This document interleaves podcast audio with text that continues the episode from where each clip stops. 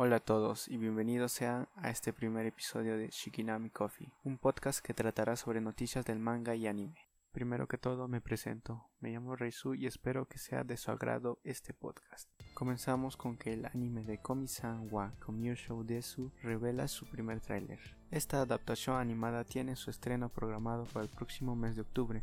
Ninguna plataforma de streaming ha confirmado su distribución para este lado del mundo, solo queda esperar. Otra noticia es que la película de Kakushigoto revela un nuevo video promocional. Esta, a pesar de ser una película recopilatoria, incluirá una variedad de nuevas escenas con diferente perspectiva, así como otro final no mostrado en la serie transmitida en TV.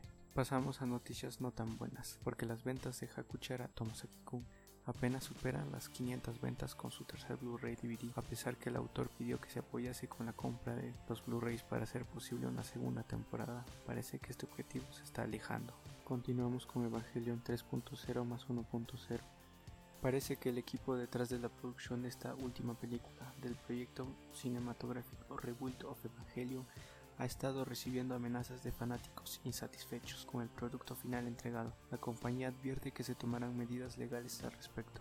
Y por último pasemos a los animes que Funimation México añadirá a su catálogo, comenzando con Adachi and Samurai, Assault Lily Bucket, Sleepy Princess in the Demon Castle, Soul Eater, Nogun's Life Season 2 y Wandering Witch, The Journey of Lena.